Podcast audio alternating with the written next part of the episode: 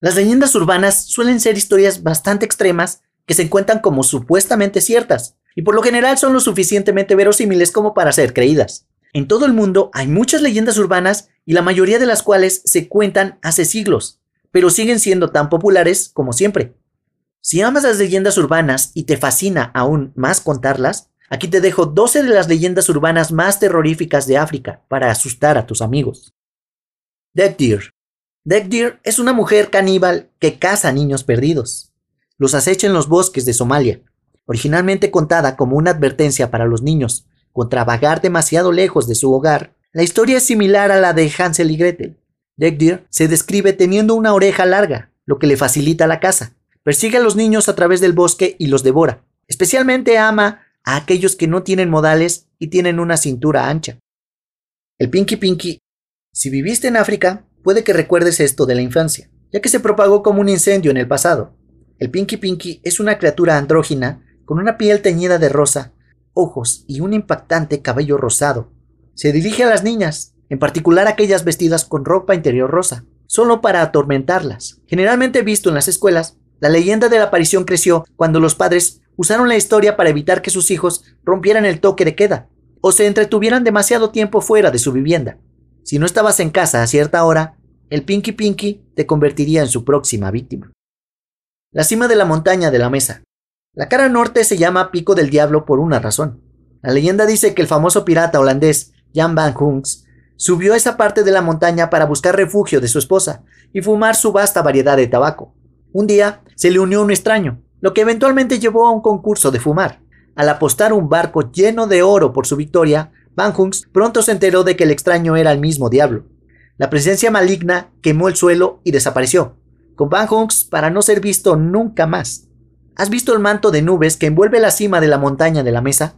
El rumor dice que es causado por el diablo, expulsando el humo desde la cresta de la cima. El tocoloche. Preocupado por los monstruos debajo de la cama, ese miedo se intensificará cuando sepas acerca del tocoloche y su historia que es más bien freudiana. El tocoloche es una criatura pequeña, peluda y tipo enano del folclore bantú. Es un espíritu maligno que puede volverse invisible al tragar un pedrusco está increíblemente bien dotado, con la capacidad de lanzar su miembro sobre su hombro. Se arrastra desde debajo de tu cama en la oscuridad de la noche y causa estragos de una manera u otra. Es un pequeño travieso que disfruta asustar a los niños, traer enfermedades o incluso causarles la muerte a quienes tienen la mala suerte de verlo. El Popobawa. El Popobawa es una criatura demoníaca que parece ser humana durante el día, pero en la noche se transforma en un monstruo de un ojo con forma de murciélago. Los ataques comenzaron a reportarse en los años 60, en la isla tanzana de Pemda, e involucraron crueles agresiones a hombres y mujeres. Lo que hace a esta leyenda urbana aún más aterradora es que se dice que Popobawa es especialmente malicioso con aquellos que no creen en su existencia. El jeque Yahya Hussein, un destacado astrólogo en Tanzania, afirma que el demonio es un espíritu que es desatado por las brujas para atormentar a sus oponentes. Los espíritus del hospital. Siendo un sitio donde muchas desafortunadas personas se han encontrado con muertes prematuras a lo largo de los años, este hospital está aparentemente lleno de almas inquietas que están condenadas a pasar sus días vagando por los amplios pasillos de este edificio histórico. Los pacientes han hecho mención de ser atendidos por enfermeras de las que ninguno de los miembros del personal han oído hablar. Y aparentemente una hermana, con lo que se ha descrito como ojos blancos, deambula por las salas. De manera similar, una aparición bastante más amigable de una enfermera llamada Hermana Fátima. Según se informa, trata de ayudar al personal del hospital con sus tareas, especialmente dándole bebidas a los pacientes en camillas que están detenidos sin ninguna vigilancia. No existe ninguna duda de que hacer el servicio nocturno en esta gran institución, a la que han pasado miles de personas enfermas desde que se abrió por primera vez en 1938, debe poner los pelos de punta al personal. La bruja del Valle del Río Hex. Elisa Meiring vivió a mediados del siglo XIX en la pintoresca cordillera de Matrosberg. Ella se enamoró locamente de su pareja Franz, y cuando la pareja decidió casarse, Elisa le exigió que le trajera una disa roja de la cima. Sin embargo, esta felicidad prematrimonial se convirtió en una angustia cuando Franz murió tratando de recoger la flor. Elisa se volvió loca y fue considerada una enferma mental, llorando por su difunto amor. Eventualmente, ella pudo salir de los confines de su casa. Visitó el sitio donde cayó Franz, pero, vencida por el dolor, también murió. Elisa aún deambula por los riscos de Matrusberg como un fantasma pálido con su largo vestido blanco. Ella hace su aparición en ciertas noches de luna llena, llorando y retorciéndose las manos en señal de angustia. Sheila en la carretera. Hace décadas, una chica llamada Sheila estaba tratando de conseguir ayuda para su vehículo avariado en la carretera N2. Un grupo de hombres se detuvo, pero no estaban de humor para ayudarla. Cometieron un brutal abuso en grupo, la asesinaron y la abandonaron junto a la carretera. Sheila todavía puede ser vista, en este mismo tramo de carretera. Ella está tratando de ir a casa en la oscuridad de la noche. Su leyenda ha persistido a lo largo de los años, y los residentes de Chatsworth, una ciudad cercana, lo juran por su existencia. Si estás manejando alrededor del reino Zulu, tal vez sea una buena idea no detenerse si ves a alguien pálido o brillante. El holandés volador. Durante los últimos siglos, varios marinos han presentado informes de avistamientos sorprendentemente similares de un barco macabro que navega en las salvajes aguas alrededor de la punta de Cape Point en las noches tormentosas. Según testigos, el galeón libera botes de remos llenos de hombres fantasmas en el océano y se acercan a los barcos que pasan, con las cartas que desean que se les entreguen a sus seres queridos. Las cuentas se han vinculado a la historia de un barco llamado el holandés volador, que fue atrapado por una tormenta cerca de Cape Point mientras viajaba a Holanda desde Indonesia en 1641. Según se informa, el capitán se negó a dar la vuelta y juró que rodearía la punta dentada de África incluso si fuera lo último que hiciera.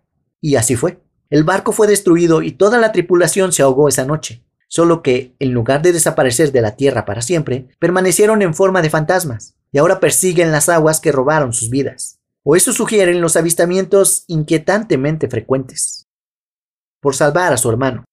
Según una leyenda africana, Rachel de Beer, de 12 años, viajaba con un gran grupo de personas y varios animales de una parte de Sudáfrica a otra, en 1843. Una noche, Frick, el becerro favorito de los niños, desapareció. Rachel y su hermano de 6 años salieron con un grupo para buscarlo, pero se separaron de los demás y no pudieron regresar al campamento.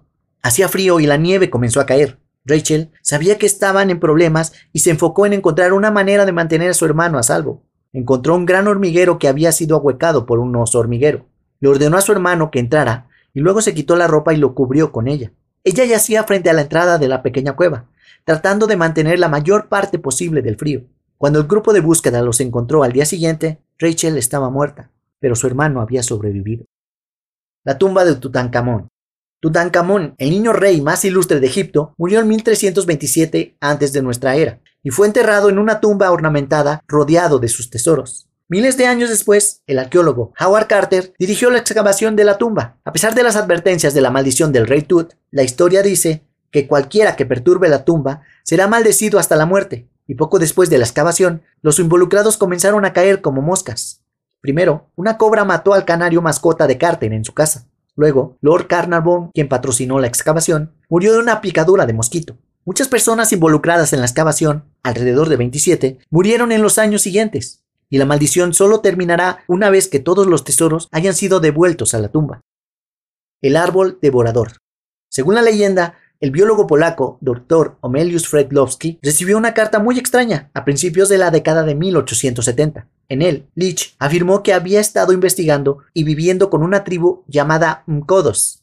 Los miembros de la tribu lo llevaron a un árbol al que llamaron Tepe, donde comenzaron un ritual. El árbol tenía una forma extraña, con hojas como tentáculos que brotaban de su tronco. De repente, una mujer fue empujada hacia él. Subió a la cima del árbol, bebió un líquido que salía de su centro y los tentáculos cobraron vida. La rodearon de inmediato. Estaba completamente atrapada, su cuerpo oculto a la vista por las hojas que le agarraban. Todo lo que Leach pudo oír fueron sus gritos. Él escribió, las hojas retraídas del gran árbol se mantuvieron en posición vertical durante diez días.